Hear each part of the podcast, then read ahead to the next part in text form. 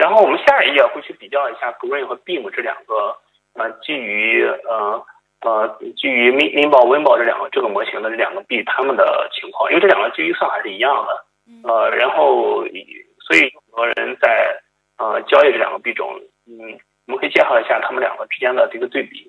嗯，我已经翻到下一页了。嗯，好的。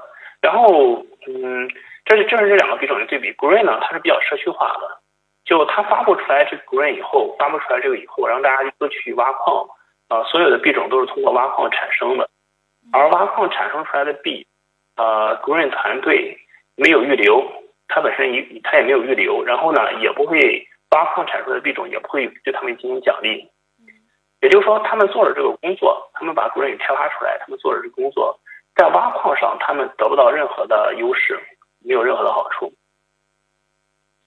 所有产出出来的币，嗯，都不是他们的，都不是他们的。如果他们要去获取这个币的话，他得跟其他矿工同等，呃，情况下去做竞争，一样去挖。嗯。嗯，当然他们其实可能也也自己也不会挖。那他们靠什么来呃推动这个项目的开发呢？他们主要是靠捐款。他们主要靠捐款。对，所以右边有个图，就是他们的一个捐款列表。右右上角有有他们捐捐款列表，他们捐款列表里边其实有已经有很多的团队对他们进行捐款了。呃，Gate 这边嗯对他们捐款过五个比特币，排名第四。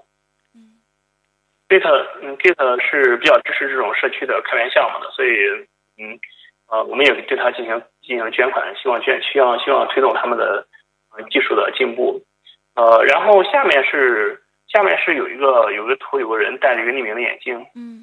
这个我有看到新闻，当天我们的新闻早报还有就是两次去说了这个事情，就是有一个匿名者的话是捐给了格润的五十个比特币，但是这个地址的话是二零一四年的，好像一直都没有用过的一个地址，二零零九年。没错的，所以是这样的，所以所以那个呃，莱特币的创始人呃李启威也说这个人可能是周本聪，不过后来他又说自己只是开玩笑的，嗯，但是比特币的这个。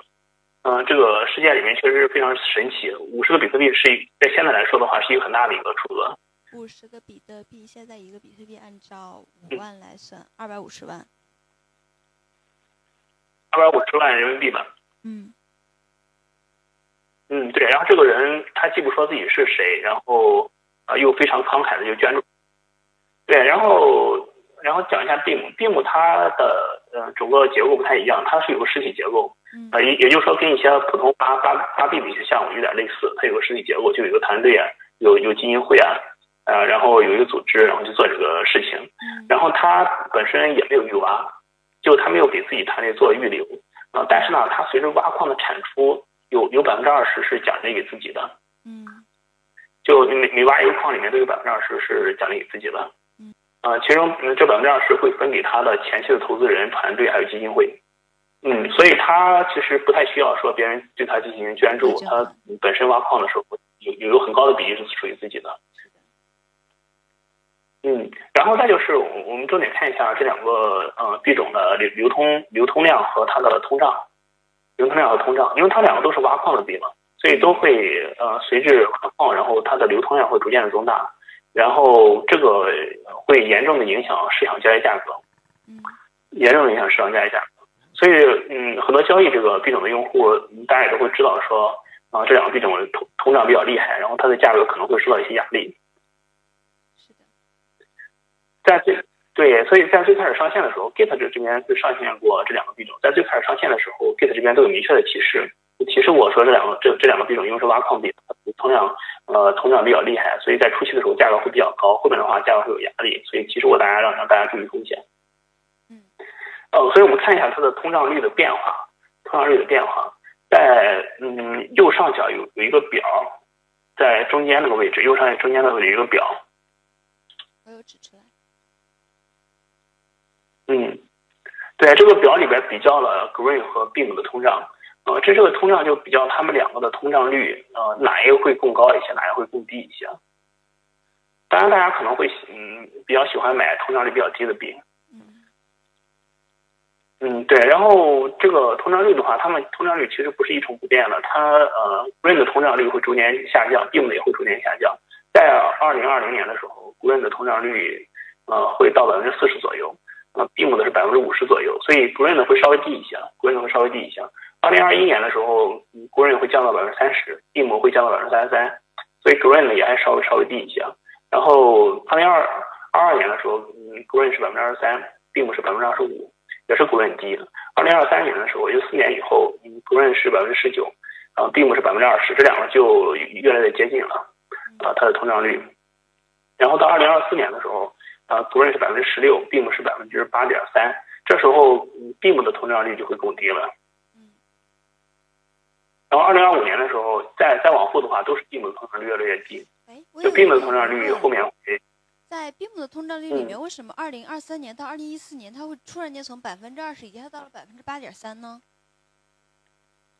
对，所以这就是它是两个币种的挖矿的奖励机制不一样。对于 Green 来说的话，它的它是它的挖矿基地是没有没有减半的。嗯。它不像比特币一样，它每过几年会有个减半。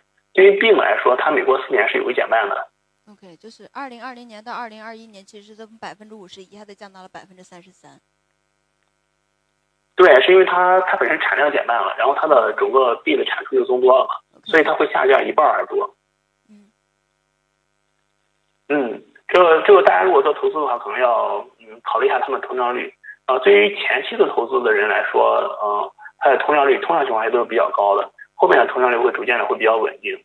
呃，但是对于用户的投资来说，也不好说你通胀率高的时候就，呃，价格就高，这是这是不好说的，因为呃，未来的发展是很难预期的。那举个例子就是比特币，比特币在最开始的时候通胀率是极高的，在最初那几年的时候通胀率都是极，因为比特币刚开始产出的时候是每个区块产出五十个嘛，嗯，那市场上刚开始的时候一个比特都没有的，所以你不停的产出的时候，那个比特币就会不停的增增多，每个区块五十个，那个那个通胀率是很高的。但是你知道，在初初始初期的时候，比特币价格也也是很低的。虽然它的通胀率高，但是它价格其实也很低。